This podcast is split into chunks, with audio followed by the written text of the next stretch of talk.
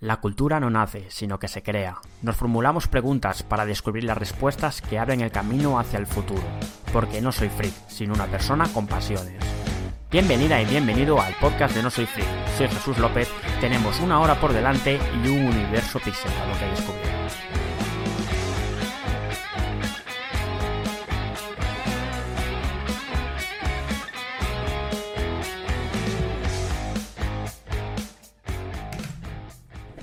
Bienvenido y bienvenida a un programa nuevo, en este caso, si mal no recuerdo, el quinto capítulo de No Soy Freak y esta vez tenemos a tres invitados, dos de ellos que nos hablarán de su proyecto en la primera parte y por último Ramón Nafria que nos hablará sobre las incubadoras y responderá a las preguntas que nuestros invitados le han dejado. Sin más dilación, porque estas entrevistas son un poquillo largas, os dejo con la primera introducción, quiénes son nuestros invitados.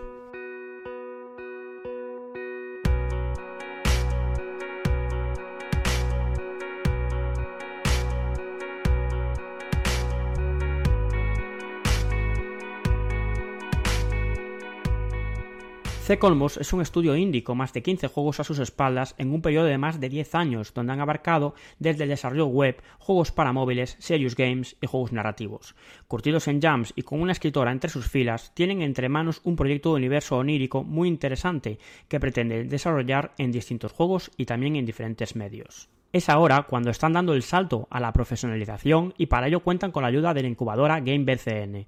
Y de todo ello, de su proyecto, sus inquietudes y de todo lo que están aprendiendo vamos a hablar en el programa de hoy, con Jorge García Colmenar, productor, programador, diseño de juego y narrativo, y Mary Palas, escritora y diseñadora narrativa, nos adentramos en el universo de Oniria con la música de David Mestanza, compositor de C. Colmos.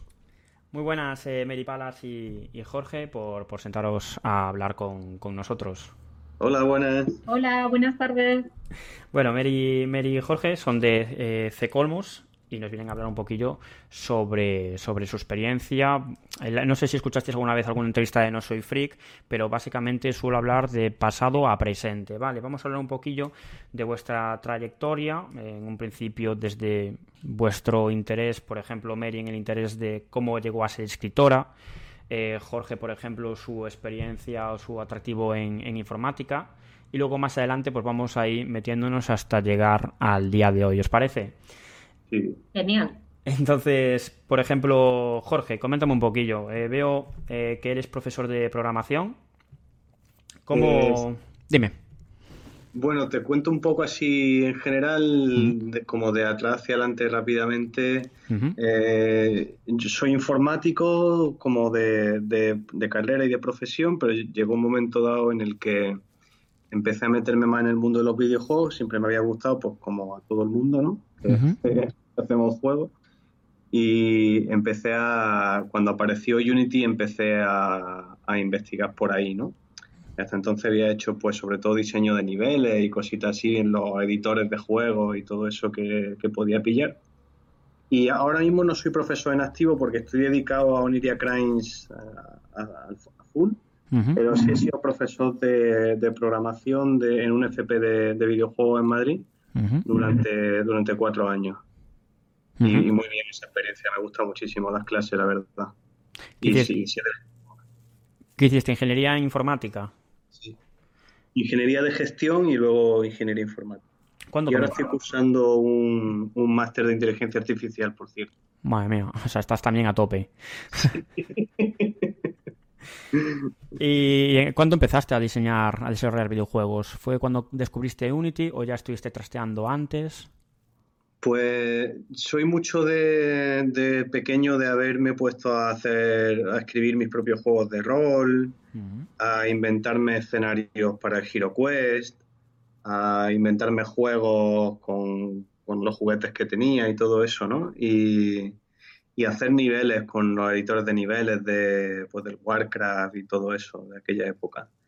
Y lo, que era hacer juegos... Eh, el primero que hice fue con, con Game Maker, no sé si fue la versión 7, eh, que fue simplemente un, no fue un juego completo, era simplemente un plataforma, un nivel de plataforma y tal. Y, y, un poco ya cuando, cuando apareció Unity, me hice un curso de Unity en, la escuela Trazos, por cierto, y, fue, me gustó mucho, mucho, mucho y ya empecé a hacer juegos todo el rato en el tiempo libre porque trabajaba como, programador en empresa. Y, pero ya desde entonces no he parado de hacer juegos, siempre he estado haciendo juegos en todo mi tiempo libre dedicado a eso. Y ahora ya pues un poco, ya sí que me dedico a 100% a eso. Eh, una preguntilla que, bueno, si hay alguien, un oyente que haya escuchado los anteriores programas, a lo mejor dice, este tío tiene algo contra la universidad, porque en todas las preguntas, en todas las entrevistas siempre sale el tema de universidad. En tu carrera, eh, ¿Cuánto te ha facilitado en el aprendizaje de hoy en día a la hora de desarrollar videojuegos? Eh, ¿Saliste con una base? ¿Tú crees que es importante estudiar una carrera? ¿O cualquier persona puede estudiar o bien por academia o siendo autodidacta y conseguir los conocimientos para desarrollar algún videojuego? Pues yo creo que todo el mundo puede desarrollar videojuegos si se dedica a ello y, y, lo que hacen los estudios específicos son que tengas que dedicarle menos tiempo a estudiar por tu cuenta. Cuando estudias cosas autodidactas, yo, yo soy muy autodidacta en muchas cosas y está muy bien porque lo que aprendes lo afianzas mucho, pero por otro lado tardan mucho más que si alguien que sabe te lo explica. Entonces, en mi época no había estudios de videojuegos, pero, pero ahora sí hay, hay tanto grado de FP como grado universitario y yo creo que son un buen punto de partida, porque yo veo a los por ejemplo, los propios alumnos míos y, y, alumnos que, pues, los chavales que hemos tenido en prácticas también y todo eso. Y, y ellos, pues, con un par de años de, de, FP, ya están mucho más en la línea que de lo que yo estaba, ¿no? Al acabar la carrera después de, varios años. Es verdad que, o sea, no sé, a mí, por ejemplo, la carrera universitaria no era nada con respecto a videojuegos. Pero bueno, sí me daba unas bases teóricas que yo las aprovecho en el día a día. Eh, ahora yo creo que los estudios centrados en videojuegos son buenos, pero eso no significa que yo piense que mm, una persona que no tiene unos estudios oficiales no puede hacer videojuegos. También puede, por supuesto. Lo que pasa es que tiene que estudiarse esas cosas por su cuenta, investigarlas y luego también en un videojuego hay muchos tipos de, puestos de trabajo, entonces eh, mogollón de gente puede aportar su grano de arena a la hora de hacer un juego, ¿sabes? no, estoy ni en contra ni a favor de... Sí, sí, no, no, correcto, correcto. tampoco hay que posicionarse para eso. Para crear debate ya tenemos otro programa. vale, pues justo, saltando como me comentas que hay diferentes perfiles para desarrollar un videojuego, pues mira, aprovecho eso para hablar con, con Mary. Mary es escritora y diseñadora narrativa de C. Colmos. Cuéntame un poquillo también tu experiencia. Me imagino que antes eras escritora. ¿Cómo pasaste también a diseñadora? ¿Cómo fue tus comienzos con, el arte de escribir? Pues escribir es algo que yo creo que he hecho siempre. Yo creo que en, la tripa de mi madre no, porque no tenía el material necesario, pero oh, Ahora se abre la tripa y dice, mira, aquí tengo tus primeras palabras. Ahora sí algo en plan Morse, pero no me acuerdo. Marder, ¿no? Ahí como Murder. Pero bueno, lo que recuerdo, recuerdo, por ejemplo, de mi primer poema, que lo escribí con seis años, mm. toda feliz, un poema ilustrado además, imagínate los palotes del poema. Y, nada, a partir de ella prácticamente toda mi vida ha girado en torno a la literatura. Siempre me recuerdo escribiendo y leyendo, es mi gran pasión. Y no solo eso, sino estudiando también, ¿no? Estudiando la literatura, los movimientos literarios, estudiando crítica literaria. Este mundo me apasiona. Y, y no solo las obras en sí, sino las vidas de los autores, que al final son parte de su obra también, ¿no? Un, conjunto que forma como un universo paralelo de la literatura que convive con el nuestro. Una cosa así. Y, ¿eh? Nada, nada. y, nada, a partir de, de, siempre he ido escribiendo, pues en el instituto empecé a ganar mis primeros premios literarios, luego en la universidad he estado implicada en alguna, monté una pequeña editorial independiente estuve dirigiendo y, entre, y presentando un programa de radio sobre literatura también hace unos años. Eh, tengo publicaciones en revistas tanto en papel como en digital. Siempre he escrito más eh, cuentos y relatos hubo una temporada muy larga que me especialicé en microrelatos eh, cuando surgieron los blogs, como en el año 2000. Eh, las bitácoras que se llamaban entonces. Y últimamente eh, me he animado a escribir una novela. Y ha sido a partir de esta, este cambio de género que me he ido acercando a los videojuegos. Porque escribir un relato está muy bien, es muy interesante, y un microrelato también, son géneros con su gracia interna, pero escribir una novela ya es otra cosa. Es un proyecto a largo plazo que implica una estructura, una previsión, y en ese sentido se parece un poco al diseño narrativo en los videojuegos. Yo empecé a escribir mi primera novela hace tres años, ah, no de forma continuada, y después eh, Jorge me descubrió Twine, es una herramienta para hacer ficción interactiva, y ahí ya me enganché totalmente al, tema narrativo. yo estaba como buscando otras formas de narrar que no fueran tan estáticas, ¿no? Y claro, dar el salto a la interactividad de la ficción interactiva fue como una revelación, ¿no? Y a partir de ahí empecé a interesarme por todo, por todo el mundo de los videojuegos, más allá de ser puro gamer, y una gamer clásica de aventura, de aventura gráfica. Ahora gente te diría que son el gamer, pero por eso, por eso digo gamer clásico. Y he jugado sobre todo aventuras gráficas, es lo que más me gusta. O sea, los videojuegos que tienen narrativa, así, narrativa, como digamos, porque todos tienen narrativa de alguna forma, ¿no? narrativa literaria. Un poco eso ha sido la trayectoria y los comienzos. Sí, estoy mirando antes también que tienes alguna publicación de ficción narrativa.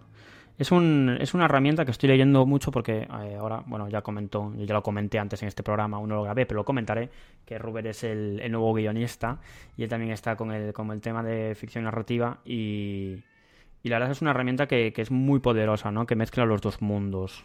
Sin embargo, en, este último juego mm, es diferente, ¿no? Porque esto es más, más juego como, mm, ¿cómo decirlo? Para todos los públicos, ¿no? No solo es lectura. ¿Cómo fue ese, ese cambio? Pues mm, la verdad que ha sido un cambio curioso.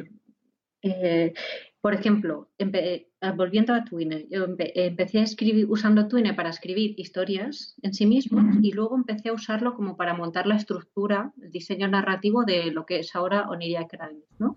Pensé que podía utilizar la estructura de Twine, que si lo has usado sabes cómo va, ¿no? que como son árboles, puedes hacer como árboles y diseñar como distintos caminos narrativos, pero eso no funcionó, no, no terminó de cuajar eh, creo que porque nuestro juego no se basa en una historia lineal y, si, seguramente para ese tipo de juego sí funcionaría, pero el juego que estamos haciendo es más eh, tipo CSI. Tú entras en una habitación, bueno, tipo CSI, por decir algo moderno, pero a lo que se parece realmente es al típico misterio de habitación cerrada. Llegas a una habitación cerrada y tienes que descubrir lo que ha pasado. Entonces eso es cada habitación tiene como su propia narrativa. No, puedes como lanzar unas líneas narrativas a lo largo de, la historia, a lo largo de todo el videojuego. Entonces tiene como dos capas. La capa de narrativa global, digamos, la supranarrativa que une todas esas historias, esas habitaciones, y luego la capa interna de cada, espacio narrativo que, son las habitaciones cerradas. Entonces, pues fui probando distintas técnicas hasta que al final lo que utilizamos es un archivo de INC eh, que tenemos como hecho una plantilla y ahí voy un poco, primero me hago, que te cuente un poco cómo es el, proceso que hago. Sin ningún problema, eres, libre, eres libre, no censuro. Pues un poco, primero escribo un concept de la historia, que suele ser un relato. De hecho, algunos de estos relatos están siendo bastante premiados en distintos certámenes así de relato en España. Y sobre ese concepto eh, eh, hago, una supraestructura con el formato clásico de tres sospechosos, tres armas, tres motivos, tres oportunidades, ¿no? un poco basándome en ese esquema. Eso lo paso a un Excel donde me hago mis miles de tablas y miles de hojas eh, interconectando todos los conceptos. Ve el Excel de Mary, solo entiende ella. Está cifrado. Está cifrado, sí. Y de ahí ya desarrollo lo que son los textos, digamos, finales para el, para el videojuego. ¿no? Entonces hay una metatrama, en todos los textos estás conectado. Uno de los problemas por llamarlo de alguna forma, los que me encontré es que yo al principio escribía los textos como narrativos literarios, ¿no? Textos súper literarios ahí, súper currados, conceptuales, no sé qué. Y nos dimos cuenta que eso no funcionaba nada y he tenido que ir puliendo, ¿no? Para utilizar un lenguaje mucho más coloquial, digamos, ¿no? Para adaptarlo más al público. Y de hecho llevo ya 18 versiones de los textos para que te entro un poco aquí yo. Eh, el tema del, de un... Al, tú en un libro, como tienes los párrafos uno detrás de otro en secuencial, tu mente no tiene que hacer ningún esfuerzo cognitivo para pasar de un párrafo a otro, pero en un videojuego donde todos los objetos son interactivos y entre uno y otro hay un pequeño, aunque sea mínimo, pero proceso de decisión de a dónde pincho ahora, entonces lo que es la densidad del texto tienes que rebajarla es una, eso es lo que nos dimos cuenta, que teníamos que simplificar un poco los textos porque si no el esfuerzo cognitivo que se le pide al jugador era, era más alto. Sí, y también que en nuestro juego no hay una narrativa dirigida, sino que el jugador cuando se encuentra en la habitación puede empezar a explorar por cualquier sitio, entonces no puedes condicionar los contenidos de unos objetos a otros cada experiencia, digamos, eh, jugando es a nivel narrativo diferente, incluso para la misma persona. No siempre, empiezas por no siempre empiezan por el mismo objeto o por el mismo contenido, van investigando de formas siempre diferentes. Entonces, eh, ese fue como el segundo problema, ¿no? Cómo hacer que los todos los textos funcionen de forma independiente y entre sí. Eso fue, digamos, el caballo de batalla más, más tocho y de hecho todavía seguimos con eso, ¿no? O por lo menos yo sigo con eso a nivel narrativo, sigo puliendo eso porque va, digamos que yo tengo tan interiorizado el lore, conozco toda la historia y a veces me cuesta mucho darme cuenta de que el lector no, o el jugador no tiene ni idea de lo que le estoy hablando, ¿no? Entonces, bueno, hay que hacer ahí como, hay que estar todo el rato limpiando la mente y poniéndose en el otro lado, que no es fácil, ¿eh? Eh, necesito que lo vea otra persona, ¿no? Dime si esto se entiende porque yo lo he escrito tantas veces que ya no sé. Sí, en, un, en, un, en cierto modo me recuerda la conversación que tuve con el anterior entrevistado, que si no me equivoco es Nacho Requena, y hablábamos sobre cómo eh, proponer el inversión, o sea, cómo proponer a un inversor que eh, participe en tu proyecto. Y él mismo decía, lo que tienes que hacer es explicarlo como si fuera tonto. O sea, no que sea tonto, sino que tienes que explicarlo porque tienes que entender que la otra persona no va a saber lo mismo que tú. Entonces me imagino un poco que en el mismo momento, o sea, en el videojuego tú tendrás en, en tu mente eh, pues todo y tienes que hacernos llegar a los, a los usuarios esa información, ¿no? Asumiendo que nosotros no tenemos ni idea. Claro, y en el videojuego a nivel narrativo hay como varias capas, ¿no? Está la capa de simple investigación, de hechos, si pasó o no pasó una cosa, si pasó antes o después de otra, si el arma lo usó el sospechoso A, el B o el C, y luego está la capa del lore, ¿no? De, es que es un universo, un universo que no es el universo real, es un universo inventado, es Oniria, y tengo que ir decidiendo cuánta información sobre Oniria se le, da al jugador.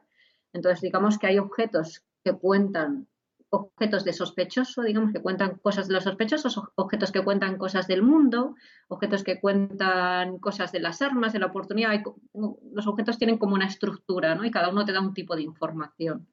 Y los del lore son los más difíciles, ¿no? Porque esto hay que darlo, hay que intentar darlo de forma que el jugador vaya entrando en el universo de manera natural y que no le sorprendan algunas sucesos que, no se corresponden exactamente, o motivos a lo mejor, o armas que no se corresponden realmente con las del mundo real.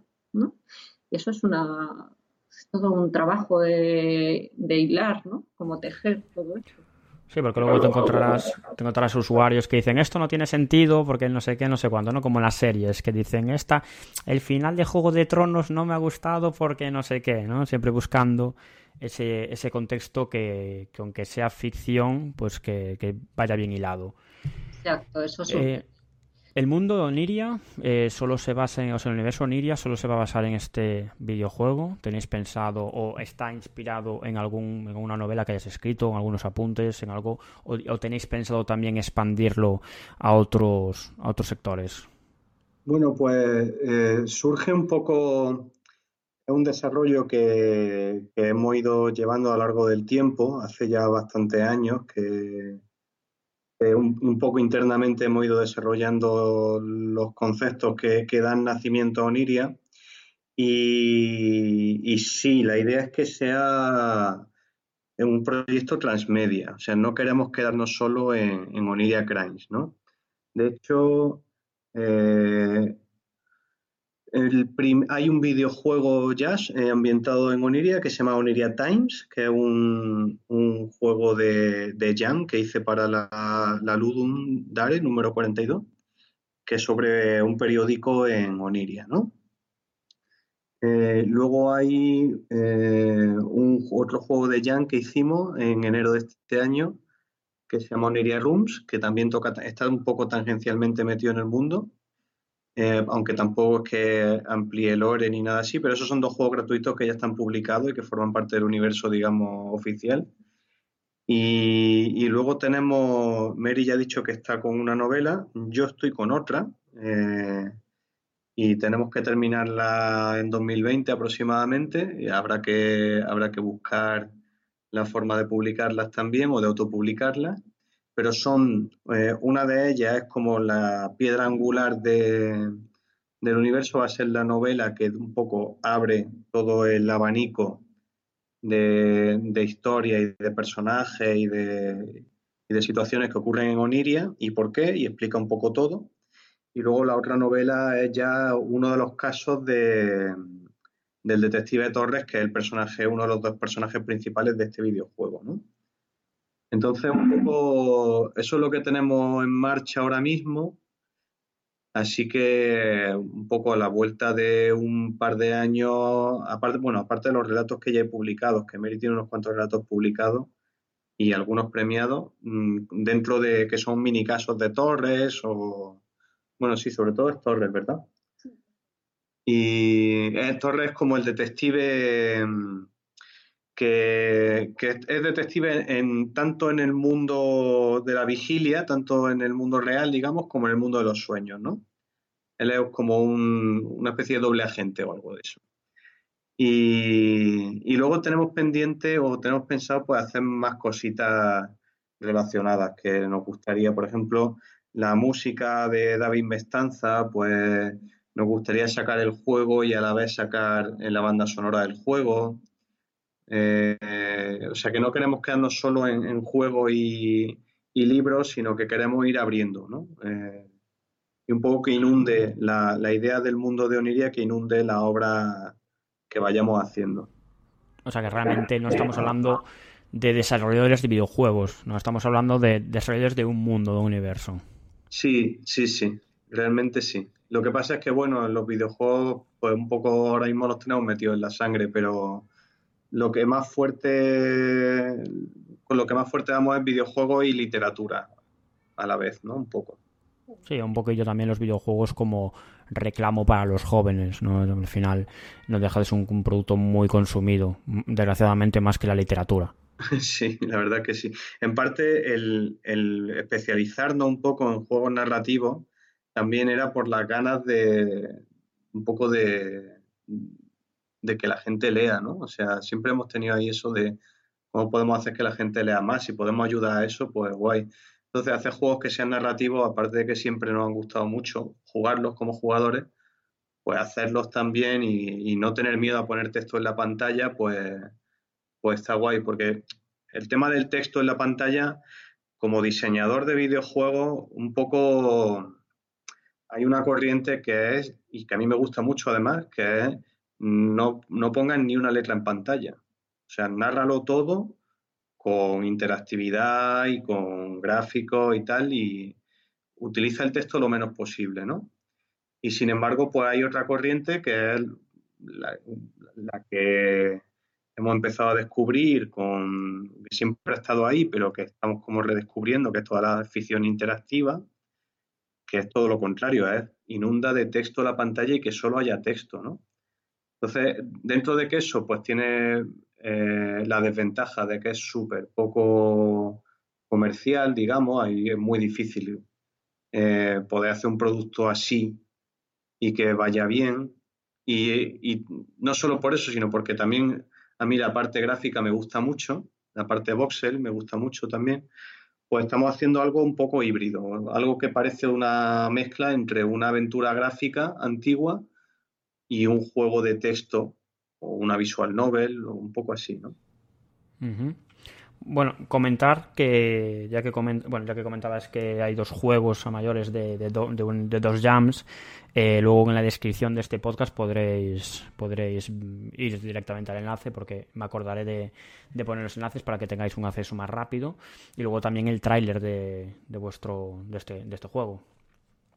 Genial, sí. Eh, el tráiler además eh, está muy bien porque bueno está mal que yo lo diga, pero vamos nos llevó mucho tiempo hacerlo, nos costó mucho trabajo. Nosotros, mm, el tráiler es un lenguaje muy, muy, muy audiovisual y no, hay nada de interactividad, entonces no nos coge, o sea, nos coge un poco a nosotros más como a contrapié. Entonces tuvimos la ayuda de, Albert, eh, el vaya mala pata, que un poco... Sí, nos echó una mano ahí y, fue súper guay porque el tráiler ha quedado muy bien, estoy muy contento. Hablando, hablando un poquillo también, ya que también otra vez recojo, oye, soy muy bueno recogiendo hilos. hablando, hablando un poco de las ayudas que habéis recibido. Este juego, a diferencia de los anteriores, imagino, sí que lo estáis llevando con una incubadora, el, que se llama Game BCN, ¿no? Sí. ¿Cómo surgió la idea de, pedir ayuda y, cómo está yendo.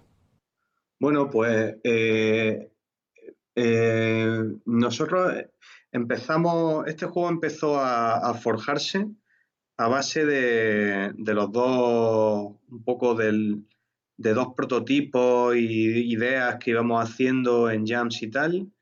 Ya estaba ahí el germen del universo en el, en el Oniria Times, pero entre un par de jams que hicimos después apareció como la idea de este juego, ¿no?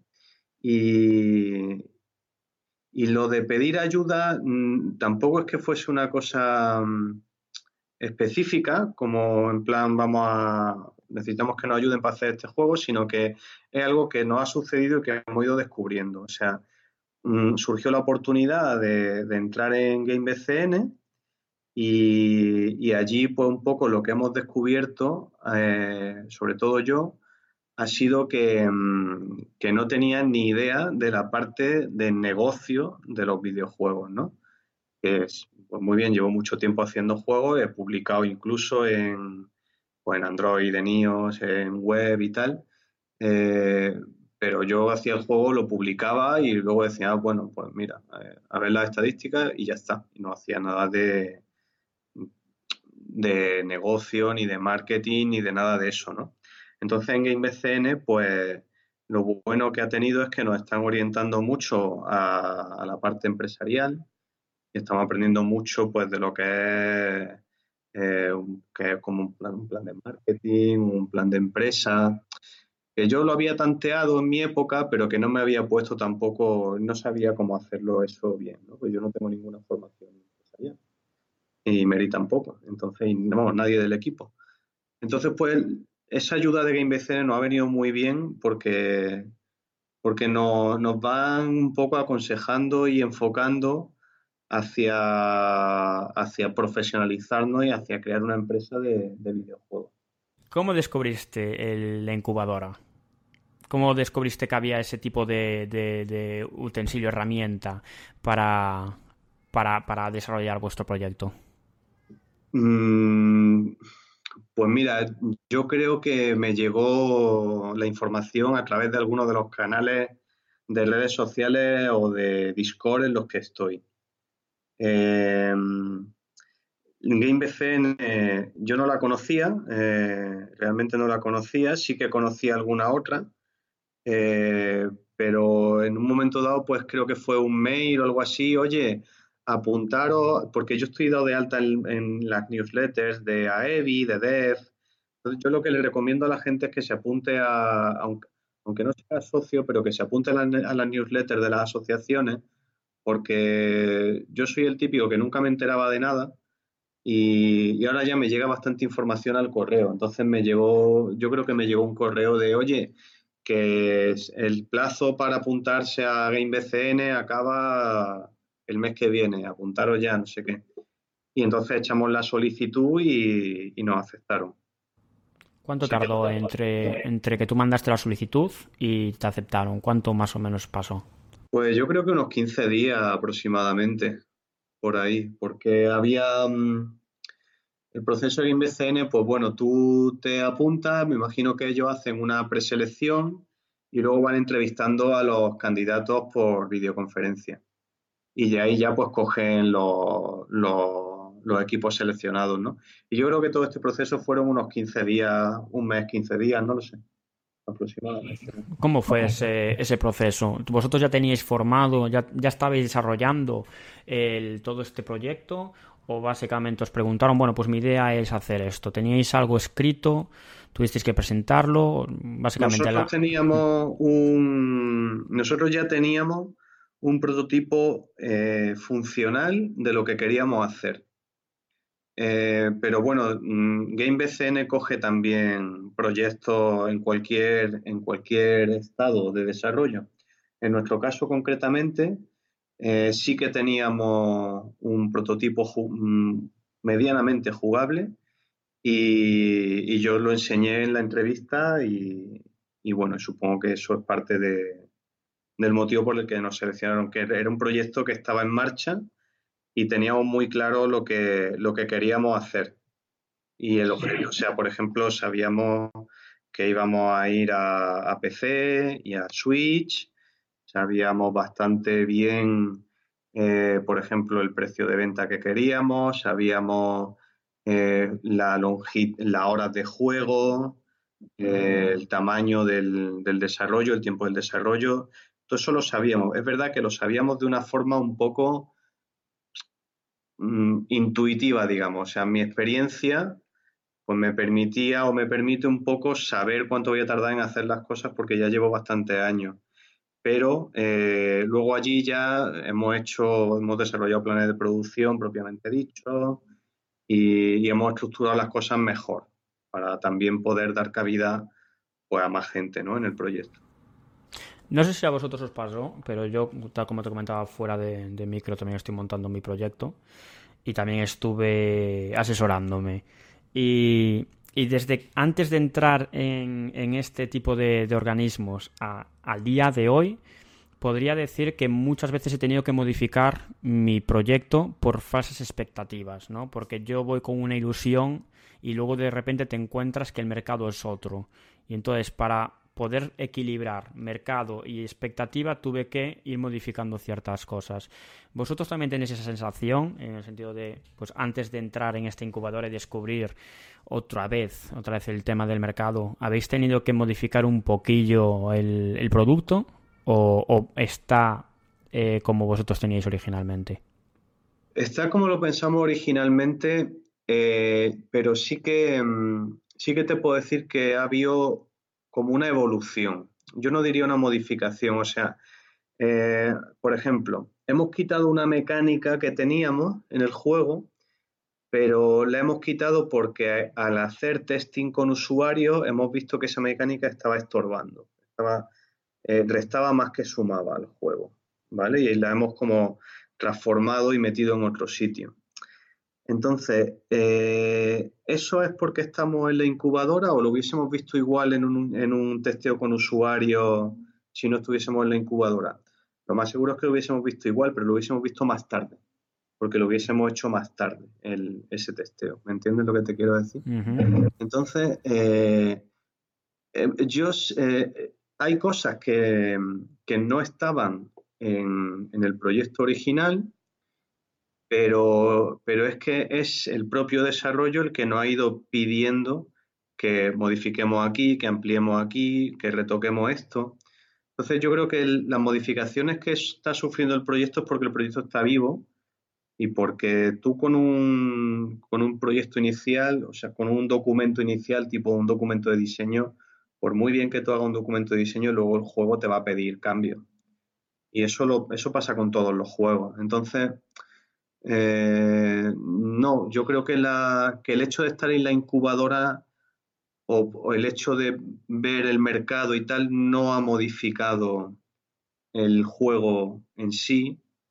Lo que sí estamos haciendo es eh, intentar que mm, eh, nosotros vamos a hacer el juego que queremos hacer, pero lo que más no es como otros proyectos que tú sabes el mercado que tienes y diseña un producto para ese mercado, sino que nosotros, claro, estamos haciendo el juego que nos da la gana y ahora lo tenemos que meter al mercado apropiado, ¿no? Entonces a nosotros lo que nos está costando más trabajo es como investigar cuál es el mercado preciso para nuestro juego, ¿no?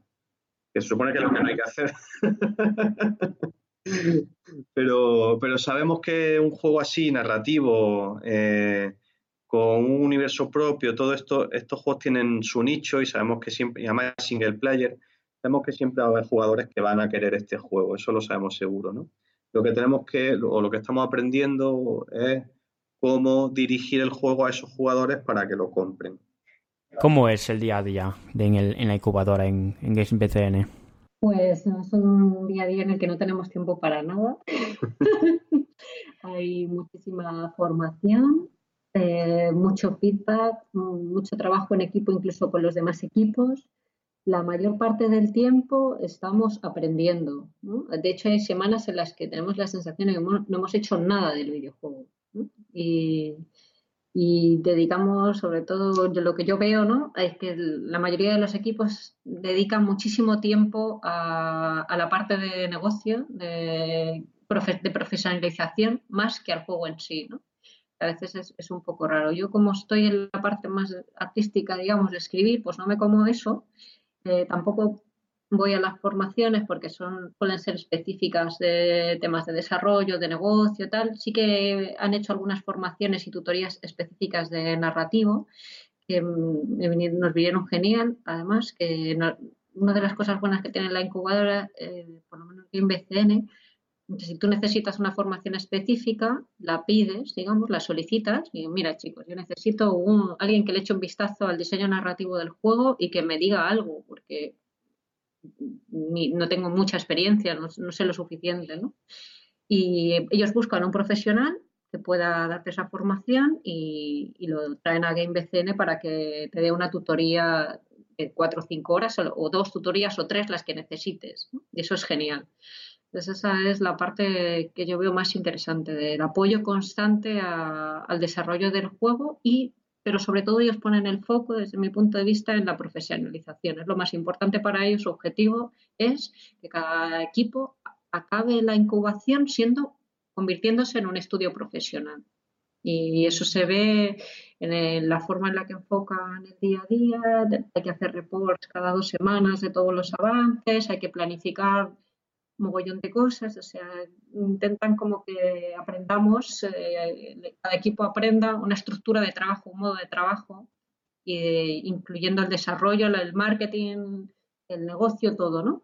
Es súper completo, es como hacer un máster intensivo de seis meses eh, y, sentar las bases lo máximo posible para que tú puedas salir al exterior y, lidiar con las tortas, ¿no? que van a llegar. Sí, aparte, eh, aparte, perdona, aparte de eso, pues es como una oficina en realidad. O sea, estamos en el canódromo, que es un, espacio de coworking. Entonces tenemos los equipos asignados a nuestras mesas y nuestros tableros allí y tal, y hay salas de reuniones. Entonces, pues bueno, un poco ir a la oficina, eh, vas trabajando, a tal hora hay una sesión de formación, bajas, o luego tienes que reunirte para planificar el día, eh, te calienta algo en el microondas para comer o sale a comer a algún sitio cercano, así, ¿no? Un poco día de oficina con todo lo que ha dicho Mary. O sea que al final, por lo que veo, son todo halagos, ¿no? A, a GameBCN, al menos os deja en infraestructura. Aparte, por lo que veo, hay un apoyo importante en cuanto al desarrollo. Y aparte también es lo que comentas, ¿no? En, el negocio, porque tal como también hablábamos fuera del micrófono, una cosa es que lleguemos con ilusión, queremos desarrollar un videojuego, pero al final lo importante es que se venda. Mm. Entonces aquí viene la, la pregunta también. Eh, hoy en día lo estáis dando todo, o sea, vuestro día a día es por este videojuego obtenéis dinero de otro trabajo o básicamente dijisteis, pues venga, vamos a apostar todo por esta empresa? Eh, ahora mismo estamos dedicados al, al 100%, pero el equipo somos cinco personas y cada uno, eh, digamos que tiene su, su, método de subsistencia, ¿no? Un poco, somos cinco personas que nos hemos puesto de acuerdo en que queremos hacer este juego. Algunos eh, estamos a tiempo completo y otros no, otros están a, media jornada eh, porque están compatibilizando con un trabajo. Por ejemplo, David Luengo, que es el animador, pues él, está, él es profesor en CES de, animación en Madrid. Y, y eso, pero digamos que un poco, eh, pues eso, estamos tirando de ahorro eh, hasta que acabemos el juego y eso por otra parte nos, nos garantiza que el juego lo vamos a publicar. Eh, aún así estamos buscando inversión y financiación para poder un poco oficializar más el tema y contratar gente para hacer un producto con más calidad y, que salga antes también. Y contando un poquillo, ya casi al final ya de entrevista, ¿cómo va a ser el modelo? Me imagino que en cuestión de juego, el juego saldrá PC y Switch, me decías, me imagino que por venta típica de, coproducto o va a ser por partes, por episodios. ¿Cómo sería, cómo tenéis pensado enfocarlo a la hora de venderlo? Pues mira, ahora mismo, eh, aunque esto en un momento dado podría cambiar, pero porque hemos considerado el modelo episódico, eh, pero ahora mismo estamos más decantados por eh, lanzar el juego completo, que son seis casos. saldría en verano del año que viene, verano 2020. El objetivo principal es Steam. no descartamos otros stores de otros launchers tipo Epic, eh, Discord, hay otras tiendas que, tenemos que estudiar. Ahora mismo es que estamos un poco estudiando toda la parte de negocio, entonces lo que te diga puede cambiar, pero bueno, yo te digo la idea general. Eh, luego, como, como segundo golpe, queremos hacer un port a Switch y salir en Switch porque creemos que es un juego que tiene que puede funcionar súper bien en Switch. Eh, y además queremos en ese port queremos ampliar un poco eh, para ir a mercado chino. Queremos hacer la localización a, chino simplificado y entonces salir también en PC y en China. Y, y luego ya, en función un poco de cómo vayan las ventas, eh, nos gustaría salir en, en tablets, tanto en iOS como en Android, pero principalmente iOS. Y ahí sí que es posible y es más eh, fácil hacer un modelo episódico, porque sabemos que en móviles eso funciona más. O sea que básicamente os vais a enfocar en inglés, ¿no? Español, chino. Sí, inglés, español para empezar y, luego eh, chino, japonés también. Y ya, pues, un poco, ahí va a depender de, porque hay algunos, alguna agencia y de algunos publishers que te ofrecen packs completos de localización que no, digamos que te traducen a cuatro o cinco lenguas europeas en el mismo paquete o cosas así, ¿no? Y ahí otra ya ha estado en la, en la palabra clave que son publishers. ¿Tenéis pensado autoeditarlo? ¿Ya tenéis un publisher? Eh, de la misma manera que, en los libros. ¿Vais a autoeditarlo o tenéis ya algo firmado o lo estáis hablando de que alguien que, os publique eh, y os facilite ese, ese trabajo? Hablo yo de los libros. la novela que te cuenta la parte, digamos, de investigación, eh, fue finalista el año pasado en un certamen internacional porque forman organismos internacionales, pero realmente está organizado por la Fundación Escritura Española. Y quedó finalista en novela y tengo varias ofertas editoriales para terminarla y publicarla, pero todavía no he elegido o no me han elegido. Hasta que la novela no esté terminada realmente no se sabe, pero hay cierto interés en el medio editorial en que salga adelante. Y eso por la parte de los libros. Y por la parte del, de Oniria Crisis, del videojuego en sí, Eh, eh, estamos en contacto con publishers, eh, no hay nada cerrado con ninguno, pero mm, vamos a Gamescom y allí vamos a, tenemos ya bastantes citas con, publishers de distinto tipo y, a ver qué tal. O sea, esto será a finales de agosto, entonces por lo que nos van contando un poco toda la gente con la que estamos en contacto que ya han publicado en Steam, que han publicado un poco, digamos, en serio, ¿no? El tema de los publishers es lento, hay que llevarlo con calma. Entonces, pues en principio sí vamos a buscar publishers, sobre todo para intentar ahorrarnos trabajo nosotros y dedicarnos a la parte que sabemos hacer, el juego en sí, y, dejarle otros temas a delegar, digamos, delegar en gente que, son especialistas en otra cosa, eh, pero sabemos que hay que tener mucho cuidado con los publishers y hacerlo todo muy de forma muy, muy medida y, controlándolo todo muy bien, porque si no te puedes meter en un follón y en, un, y en problemas, ¿no? Entonces, si, si vemos que no hay, que ningún publisher nos da una oferta que realmente nos interese, no nos da miedo lanzarnos a autopublicar, ¿sabes? Porque al fin y al cabo yo he autopublicado todos mis juegos hasta ahora Así que esto simplemente pues sería un poco intentar hacerlo más profesional, pero, pero no nos da miedo eso tampoco, o sea que si al final no vemos ningún publisher que nos convenza o no le gustamos a ninguno, pues autopublicaremos y ya está, ¿sabes? Sin problema.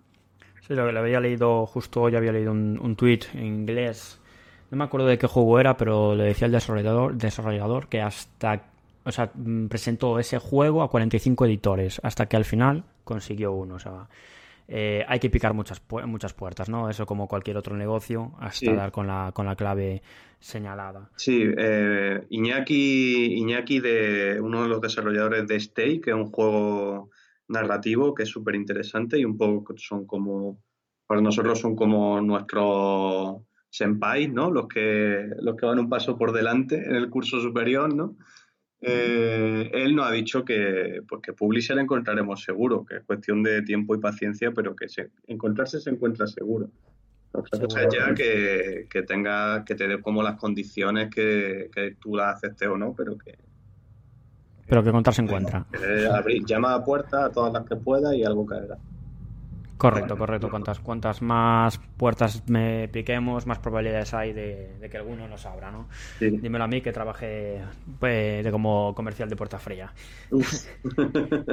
bueno, pues la verdad es que ha sido muy interesante la entrevista. Eh, lo único que quedaría, como siempre a todos los entrevistados, es por si queréis dejar alguna forma de contacto, por si alguna persona pues quiera ampliar información, eh, piensa que, oye, pues estoy siguiendo el mismo trayecto, pero estoy un poco más atrasado, me gustaría que me recomendarais un eh, pues que me comentarais vuestra experiencia y ciertas cosas, o sea, básicamente, pues un correo, un tweet o, o un Twitter donde podamos localizaros para ampliar vuestro conocimiento.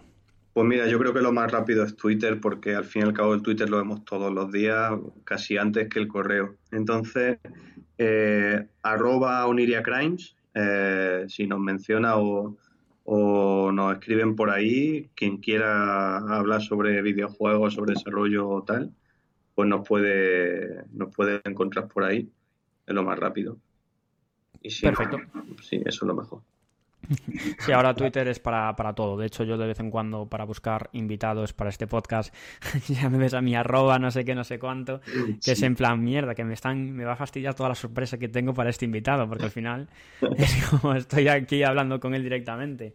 Pero sí, Twitter al final es una muy buena herramienta de, de contacto. Mejor que el LinkedIn, que el LinkedIn es de pago. Y yo nunca hago entrevista por LinkedIn. La LinkedIn es útil, pero para, para temas laborales así específicamente. Pero bueno, también estoy en LinkedIn, Jorge García Colmenar. Si me quiere escribir por ahí alguien, tampoco hay problema.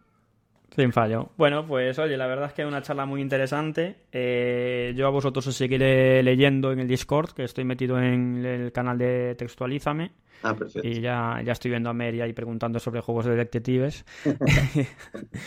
y, nada, eh, muchísimas gracias de verdad por, por, sentaros a estos minutillos para hablar con nosotros y enseñaros, enseñarnos eh, vuestra, vuestra experiencia. A ti, a ti por, por invitarnos.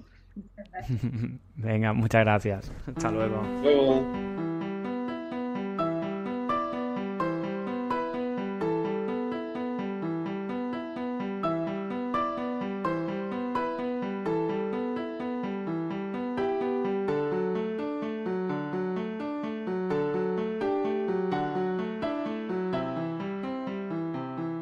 Terminado de escuchar parte de la canción de Alonso de David Mestanza, compositor de C. Colmos, eh, pasamos a la sección donde hablamos con un viejo invitado, un colaborador, el único colaborador que tengo, que es Ramón Nafria, y va pues, a responder las preguntillas que nuestros invitados le han dejado y pues a contarnos un poco más sobre el mundo de la incubadora.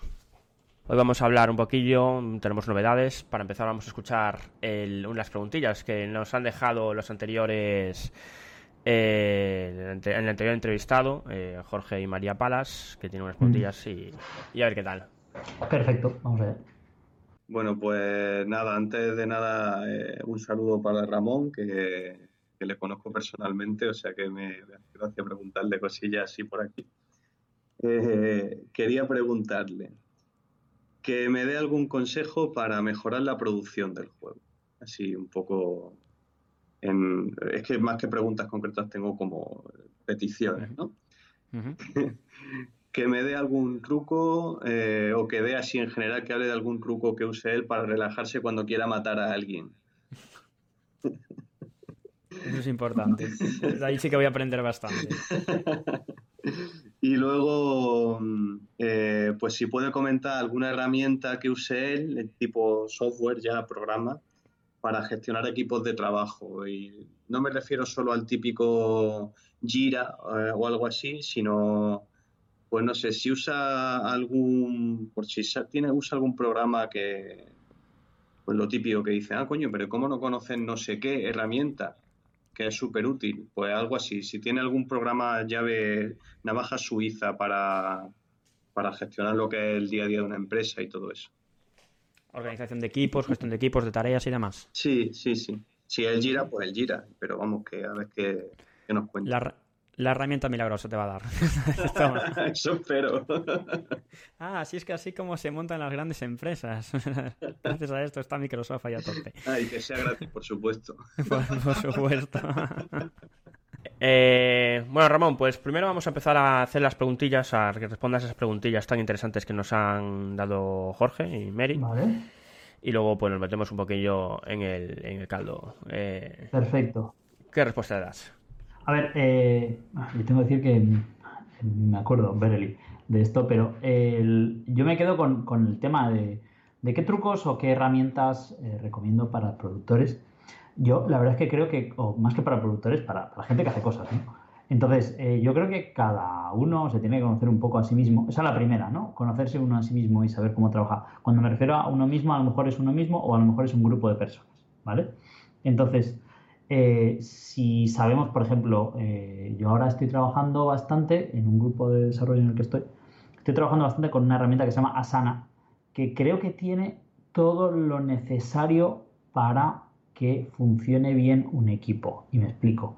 Tiene lugares donde dejar archivos, tienes donde poner las tareas, las puedes ver de manera visual, tiene su timeline, y creo que es de pago. Yo la verdad es que no la pago porque la, paga, la debe pagar alguien. Lo que no sé si hay modalidad de pago y, modalidad gratuita. Pero eh, seguramente pues haya algo para equipos muy pequeños y ya cuando la cosa sea más profesional pues se paga. Pero oye, esto es como todo, yo qué sé, igual que pagas el ordenador. Entonces, eh, si quieres algo menor, pues también habrá alternativas. Pero yo la que estoy usando últimamente que me funciona muy bien y he usado unas cuantas. Me parece que, que Asana tiene más o menos todo lo necesario Luego una que me han, hablado muy bien, y yo tengo que decir, aquí soy bastante sincero como en general, es que no la he usado personalmente, pero sí que la he visto usar y sí que he visto que tiene tanto cierto como cierto feeling por el mundo del videojuego, como que también los desarrolladores son de aquí y entonces se les puede dejar comentarios, se les puede como que tratar de una manera más directa y, mejorar la herramienta que se llama Hack Plan. Eh, yo la verdad es que no la he usado, ya os digo. Creo que también tiene modalidad como gratuita eh, y de pago, a mí me han ofrecido los, los, los, creadores, me han dicho, oye, pues te damos una versión de prueba y la pruebas tú. Pero yo la verdad es que cuando me lo dijeron fue hace como un par de semanas y no me ha dado tiempo a probarla aún. Pero por lo que me han dicho otros desarrolladores, la verdad es que Hack and Plan funciona bastante bien. Pero aún así estos son, esto es como el project. O sea, estos son herramientas que, como, como un cuchillo. Entonces el cuchillo lo puedes usar bien o lo puedes usar mal. Entonces al final lo que tienes que hacer es, pues, ¿qué, qué tienes que hacer? ¿no? Pues tienes que llevar un seguimiento cada X. Esto es súper importante, ¿no? No dejar que tú tiras ahí el proyecto contra, contra la pantalla y, ya se apaña. No, no, hay que ir haciendo seguimiento, pues, o semanal, o diario, o bisemanal. Esto ya depende del proyecto y depende de, cómo sea el equipo. Luego también es importantísimo eh, reevaluar las cosas. Por ejemplo, tú a lo mejor pones una tarea y dices, pues el movimiento del personaje me va a llevar una semana, ¿vale? A lo mejor te lleva 10 días, o a lo mejor te lleva 3. Entonces, pues si vemos que esto se nos va de arriba y de abajo, pues todo esto nos sirve luego para reevaluar otras tareas que hayamos puesto. De manera que si una tarea, pues al final se nos queda corta y es similar a otra tarea y habíamos puesto una cantidad de tiempo X, pues a lo mejor es conveniente reconsiderar lo que hemos puesto. Luego también, mmm, bueno, ya sabemos todos, ¿no? Que hay, hay, metodologías más ágiles o hay metodologías más, más de cascada, pues eh, cada metodología pues tiene sus ventajas y desventajas según el tipo de proyecto que hagamos. Eh, últimamente está muy de moda las metodologías ágiles, Scrum, Kanban, etcétera, pero, pero eso ya va un poco con el equipo. Lo que sí que recomiendo es que no se quede todo en palabras, que, que las palabras lleva viento, sino que haya algo por escrito para luego cuando hay un momento de discusión o que tienes que ver las cosas como, como las estás planteando o incluso para que no se te olvide pues lo miras ahí y dices, ah, pues mira, sí, esto está aquí, lo hemos dejado así, vale. Y luego a lo mejor eso mismo que está por escrito lo cambias, pero estando por escrito es, mucho más, más responsable o es mucho más eh, útil que, si está solo en palabras y se lo, se lo puede llevar el viento. Y, yo creo que esos son, no sé, como un poco los trucos que yo considero. Luego ya están cosas como un poco exteriores, ¿no? Eh, pues eh, si ya empiezas a hacer algo, pues probarlo con otra gente, que la gente sea de una manera o sea de otra, pues a lo mejor al principio te interesa más gente muy cercana que, que no vaya a decir nada del juego y no te vaya a burlar de ti, porque a lo mejor el proyecto está muy, muy iniciático. Luego ya pues cuando ya la cosa quieres un feedback de verdad y, y no que te digan qué bueno eres, pues es conveniente pues tirarlo contra cuanto más lejos mejor, que decir, al principio pues iremos poco a poco, iremos saltándonos un paso, pues trayendo a los vecinos, trayendo a gente que esté cerca, pero que no mucho. Y luego ya, pues a lo mejor lo tiras contra un inglés que no conoces de nada y el inglés te pone ojo de vuelta y media. Entonces, eh, yo creo que esas son cosas que también son importantes para que pase un proyecto por ahí y tomarlo en serio. Es decir, si alguien con peso te dice no vayas por ahí, pues tú luego es el que decides, pero, pero ten en cuenta por qué te ha dicho el tú vayas por ahí, si no, no te lo diría. ¿Vale? No sé si he respondido todo, Jesús. Creo que sí, creo que ha respondido todo, eh, salvo como no respondiste lo de mm, qué hace para la gente que, quieres matar. Es que yo no. Ah, bueno, esto es que mucho menos videojueguil como. Esto es humano. A ver, lo primero es que no quiero matar a nadie. yo tengo esa filosofía de vida. la vida es sagrada. Pero. Pero a ver, yo creo que el, mm, vamos a irnos a, estar en calma, ¿vale? Yo tengo que decir que a veces salto. Salto una vez al año, más o menos, o un poco menos que, una vez al año. Pero intento no saltar. Y, de hecho, si salto, pues muchas veces es porque te ha pillado con la guardia baja. Entonces, lo importante es tener la guardia alta. Eh, yo qué sé, si vas a una reunión y sabes que pueden pasar cosas, pues ya vas mentalizado de que te lo vas a tomar. Calma. Yo os puedo contar una anécdota de un trabajo que yo tuve en Sagunto. Y al trabajo me tocaban mucho las narices, o lo intentaban, ¿vale? Era un trabajo que no tiene nada que ver con videojuegos, era la industrialización de una zona y, y, trabajaba con gente de todo tipo de perfiles. Y, y, ahí, mm, no sé, a lo mejor era porque una cosa que realmente me la soplaba bastante. O sea, yo evidentemente quería que todo saliera bien, pero si no salía bien, pues mira, yo he venido por aquí, he hecho mi trabajo y, y si no salen las cosas, pues no salen. Es como un equipo cuando pues a veces se gana y a veces se pierde. Y, y, ahí la verdad es que había personas que eran eh, muy nerviositos. O sea, te ponían muy nervioso o podían intentar poner muy nervioso. Y yo me acuerdo que una compañera me dijo, no he visto en la vida tomarse a alguien con tanta calma las, las, broncas o los comentarios o lo que sea de esta persona. Y decía, es que, ¿qué voy a hacer? O sea, ¿para qué sirve, no? Que me, que me enfade. que después de esto a lo mejor me iba un día andando por la calle, casi me atropellan y le puse al otro de vuelta y media. Pero es porque ha sido una cosa que no te esperas, o sea, que casi te atropellan, y el otro, en cambio, pues vas ya como más zen, ¿no? Vas más, más tranquilo. En el fondo, realmente casi nunca sirve para nada cabrearse. Y casi nunca plus plus sirve cabrearse durante mucho tiempo. Con lo cual, pues sinceramente, desde una perspectiva práctica, es mejor no cabrearse. ganamos todos. Si, si no te cabreas, ganas tú y gana el otro. En cambio, si te cabreas, pierdes tú, eso seguro. O sea, pierdes tú a nivel de salud, pierdes tú a nivel de, de, mentalidad, digámoslo así, de, ánimo. Y el otro, pues también, porque además muchas veces cuando nos cabreamos es para que el otro se entere. Entonces, pues oye, pues si a lo mejor el otro ya se ha enterado, no te preocupes. Esto es lo que, vamos, estos son mis consejos que los puedes usar o puedes hacer con ellos lo que quieras sobre consejos. No, en ese sentido está, está muy bien, tanto el consejo como qué herramientas utilizar, como también lo de, lo de cabrearse, del cual estoy totalmente de acuerdo. Es más, yo tengo ahí un defecto, yo creo que en el cuerpo, que cuando me cabreo me duele la cabeza. Sí, sí, es como... normal, ¿eh? No, no, es normal. O los pues músculos o lo que sea. Sí, sí, entonces, como no me voy a cabrear porque al final lo sufro yo, o sea, más que otra. Entonces yo también soy una persona muy, muy calmada, que también tiene sus pequeños cabreos, pero normalmente termina con... Yo he tenido cabreos muy extremos, ¿eh? de, casi pegarle un, o sí, casi pegarle un puñetazo a un a una a un extintor que es metálico y duele. Oh. Así que no lo hagáis. Pero de nuevo, eso, son cosas que a lo mejor te por la, con la guardia baja. Y lo importante yo creo que es eso, es tener la guardia alta cuanto más posible. Eh, en mi caso, os puedo comentar que fue porque había liado yo a dos equipos de fútbol para jugar en un sitio en concreto. Había preguntado, había traído al árbitro, había liado todo para que esto pasase así. Y cuando llegamos al sitio resulta que la pista estaba cogida a pesar de que la había reservado. Y es que la persona que la había reservado, pues no le da el botón, lo que sea. Entonces, pues me cabré con el universo, porque evidentemente, pues era culpa suya, pero yo qué sé, somos humanos y no. Y, del cabreo le pego un puñetazo a un, a un extintor. Y no, no lo hagáis, que eso es físicamente, ya os aseguro yo que duele. El extintor es muy duro y el puño no tanto. Así que no es bueno hacer eso. Sí, sí, estaría guay, aún por encima doleras el extintor en plan, oh Dios mío, tengo superpoderes, pero estoy cabreado. Le he doblado. Eh, esto fue con 20 años, ¿eh? o sea que, que tengo el doble de edad ahora. Sí, eso también a mí me sucede que antiguamente, o sea, cuando, antiguamente, cuando era más joven era mucho más impulsivo, no pensaba tanto las cosas. No... Es más bien al revés, cuando más mayor más tranquilo, lo cual implica lo otro. Pero, pero hay gente que es muy tranquila siempre, o sea, que la es que la experiencia pues es un grado y, es importante. Bueno, tal como comentabas, para añadir eh, información, las dos aplicaciones que dijiste antes, Asana y... Y Hack H-A-C-K, ¿Sí? el apóstrofe N, plan. N, plan. L-A-N. Ambos tienen versión gratuita, muy básica para probar, me imagino, y luego tienes mensualidades. Es un poco más cara sana, pero tienes mensualidades o, pago anual. Eso es, Asana, de hecho, lo había, ya lo había escuchado, creo que, que como a replicación para empresas de startups y demás, o sea, en el grupo de startups y demás, y, mm. lo recomiendan bastante bien. Mm. Entre eso, Slack y otras aplicaciones donde puedes añadir más cosillas. Mm. Pero, Slack es otra cosa, Slack es más para comunicación.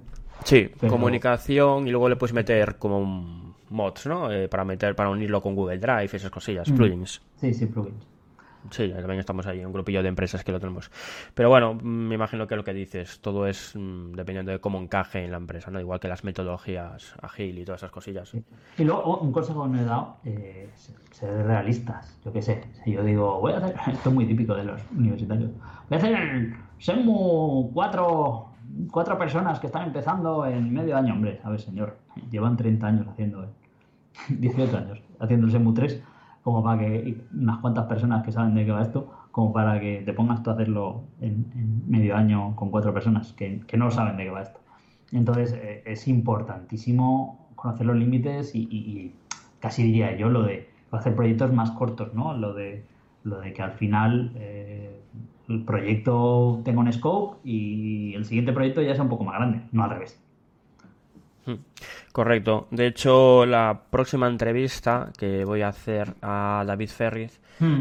eh, hablamos un poco también sobre el tema de, cómo los, o los creadores de videojuegos como que ya quieren sacar su mejor juego en el primer título profesional, o sea, como, venga, vamos a, sacar aquí la leche y, no tienen otra vía de escape, otro plan B, ¿no? Sin embargo, Ferret sí que tenía, sí que había planeado, pues, eh, dedicarse al Advir Gaming y luego, pues, diseñar eh, videojuegos ya, pues... Pero David hace 18 años que, o más que empezó a hacer videojuegos, así que ya no vale. Él, como, como persona que empieza no, no, cuenta. Esto es muy curioso, por cierto, por lo de Good Game. Eh, si quieres o sea, la gente que, quiera que se le recuerde como el primer juego, eh, te hace otra empresa y, ya vale. O sea, es una cosa que me alucina. O sea, si, si, si, hay gente que ya está haciendo ya proyectos antes, se junta de nuevo y hacen otra empresa, ya vale como primer juego. O sea, que pues de ahí está el truco. Sí, sí, no, no, pero yo me refería también a los, a los jovenzuelos, ¿no? A los jóvenes que vienen ahora, que dicen, voy a hacer ahí un juego, no sé qué, cuánto, en plan, a ver, vete con calma, sé más realista, aparte que mm. estamos viviendo en un mundo muy competitivo, y más todavía ahora, cuando eh, pues, se está potenciando mucho más el sector de videojuegos, van a, entrar más jugadores de los que había antes. Mm.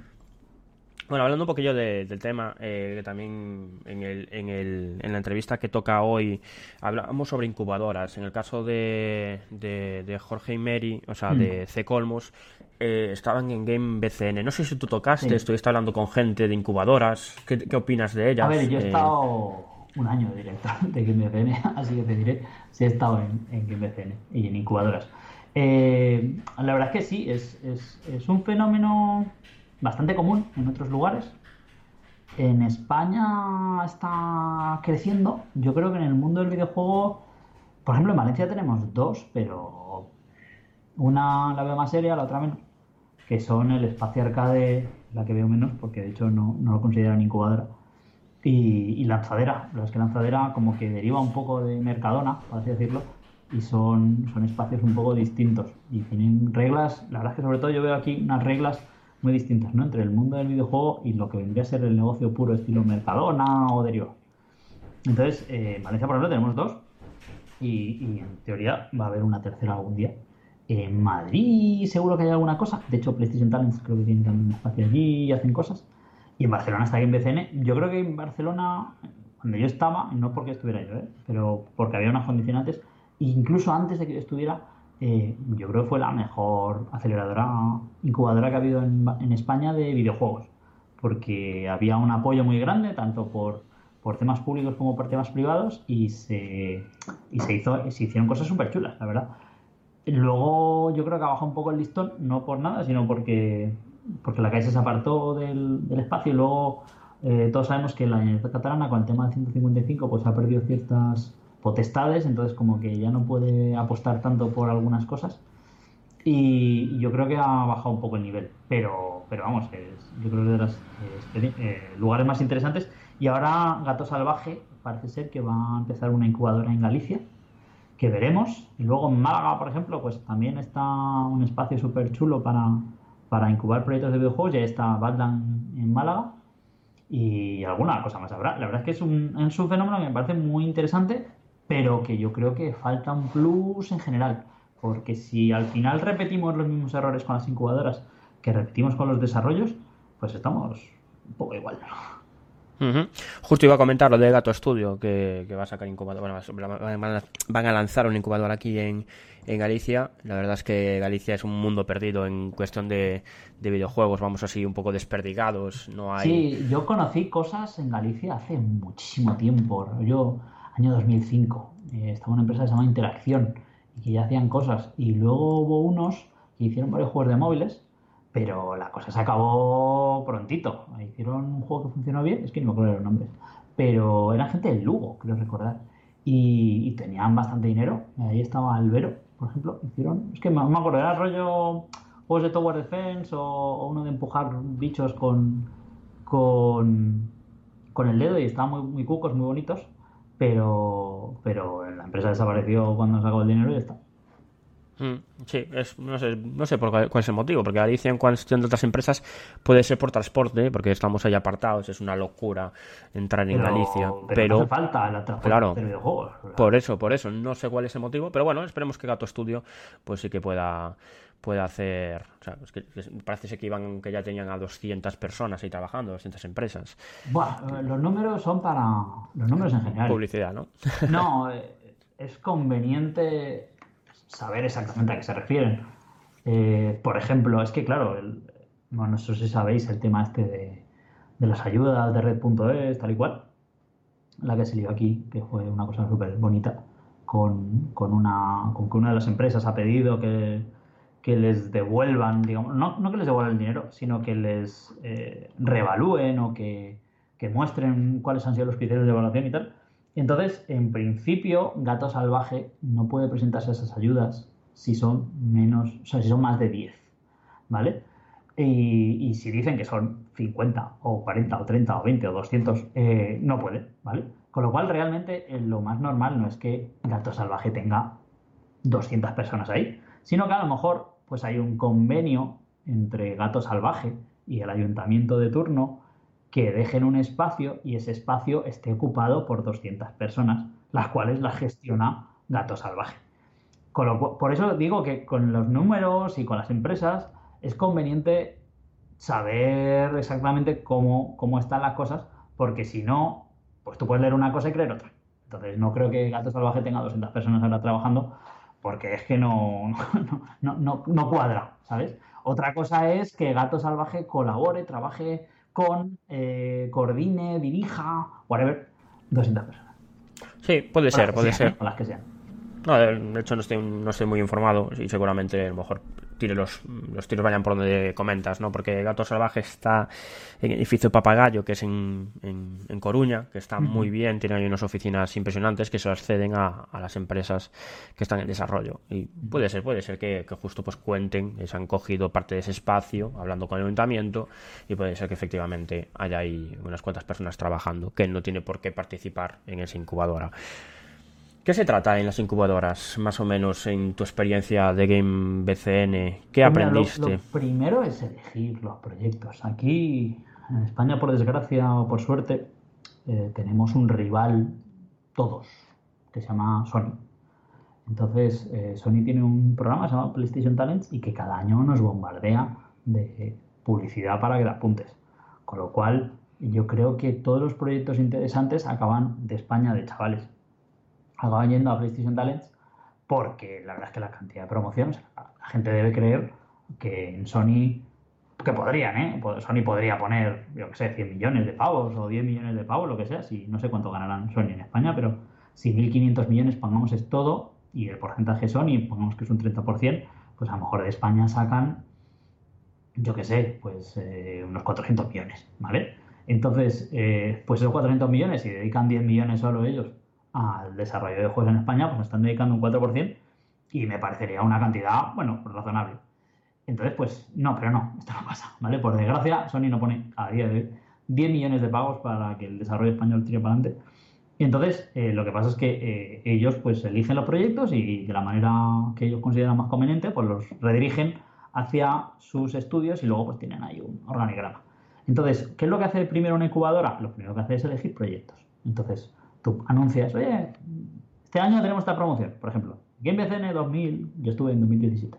GameBCN 2017, ¿vale? Entonces, pues se te presentan los de Derborn, se te presentan los de Stay, se te presentan eh, los de Agatha Knife, por ejemplo, y un par más, a lo mejor. Y luego seis más que no los eliges. Entonces, pues eliges cuáles son los que, los que crees. Normalmente hay unas bases, con lo cual tienes que cumplir esas bases.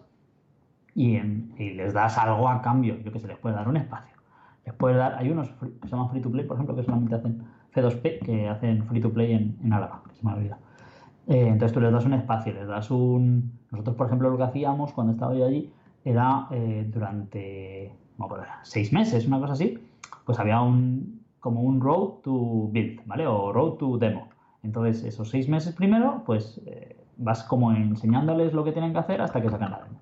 Y cuando llega la demo hay como una super exposición super guay donde viene gente de todo el mundo. En nuestro caso, la verdad es que pues traíamos gente de, de, Francia, de Inglaterra, de Italia, de España y algún otro perdido por ahí del mundo que venían a ver lo que había y luego pues podían apostar y decir, pues yo me quedo este juego, ¿vale? Entonces así, pues por ejemplo, la gente de Plugin Digital, que son los franceses, pues apostaron por un juego que se... no me acuerdo el nombre, pero es, es un juego muy gracioso donde llevas a un Strikers, no sé qué, eh, llevas a un striker, que es el, espontáneo de un partido de fútbol, que la lía paradísima. Y, por desgracia, pues este juego no salió al final muy rentable, pero mira, pues este, este proyecto pues salió, quedaba, chulo hasta el, hasta el punto de demo y luego pues bueno, al final no, no acabó saliendo. Eh, ahí, por ejemplo, pues ha salido Derborn, que, que salió hace poquito y tal. Eh, luego, una vez ya está en, ya pasado la fase de demo, eliges entre, bueno, en nuestro, caso, por ejemplo, pues había un acuerdo público-privado en el cual elegían a qué proyectos apoyaban. Entonces, pues eh, se hace un, un, acuerdo y ya luego ya les llevas hasta el mercado. ¿Cómo le llevas hasta el mercado? Pues hay gente que prefiere salir sola, hay gente que prefiere salir con editora, hay gente que prefiere salir multiplataforma, hay gente que prefiere salir solo para una máquina y luego ir moviéndose. Esto ya depende un poco de las empresas. En cuestión de, lo que es lo que estás lo que estás comentando, de poner en marcha, ¿no? O sea, de, hacer una demo y luego atraer a otras personas de otro, de otros países para que veamos realmente el, potencial ¿no? del juego. No solo que se quede en ese Game BCN o que chulo está el, el juego, sino que hay una crítica para lanzarlo al mercado en el futuro. Bueno, más que crítica, también el camino. El, go-to-market no es trivial. Entonces, pues, pues importante ayudarles a que llegue hasta ahí. Pues perfecto, perfecto. Bueno, pues nada. Eh, los 20 minutos de entrevista tampoco te quiero entretener mucho más. De hecho, esto ha sido muy rápido por el tema de que tú te vas ahora de, vacaciones. Tampoco te quiero entretener. Pues me voy mañana. Te vas mañana. no, quiero, no quiero entretenerte más. De hecho, te vas a Polonia, luego te vas a Japón. Sí, luego me iré a Japón, pero no es vacaciones. Eso es trabajar. Trabajar, bueno, pero me imagino que disfrutarás un poquillo mirando las tiendas. Yo disfruto en cualquier lugar. bueno, pues, pues, Ramón, muchas gracias por, por, esta, por visitarnos y disfrutar de las vacaciones y posterior trabajo. Que ojalá yo también me, me fuera a Japón, aunque no fuera solamente a trabajar. Perfecto, pues oye Jesús, un placer. Venga, un abrazo. Otro.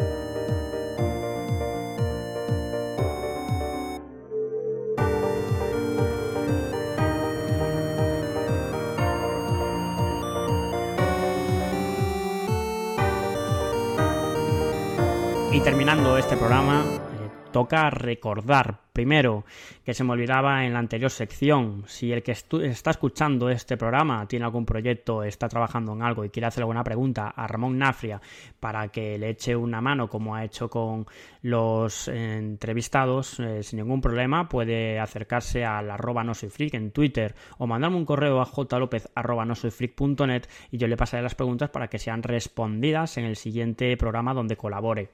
Por otra parte, que queréis saber más sobre el proyecto No Soy Freak, el cual va a traer una muchísimas más novedades, arroba no soy freak o me buscáis en Facebook, aunque la página web de Facebook ahora mismo está un poco desactivada, pero poco a poco, eh, No Soy Freak, o si no también en breves en el canal de YouTube de No Soy Freak, o sea que tenéis el proyecto para, para, mucho tiempo y aparte ahora estoy subiendo contenido al blog, no solo mío, sino de también colaboradores que tiene muy buena pinta.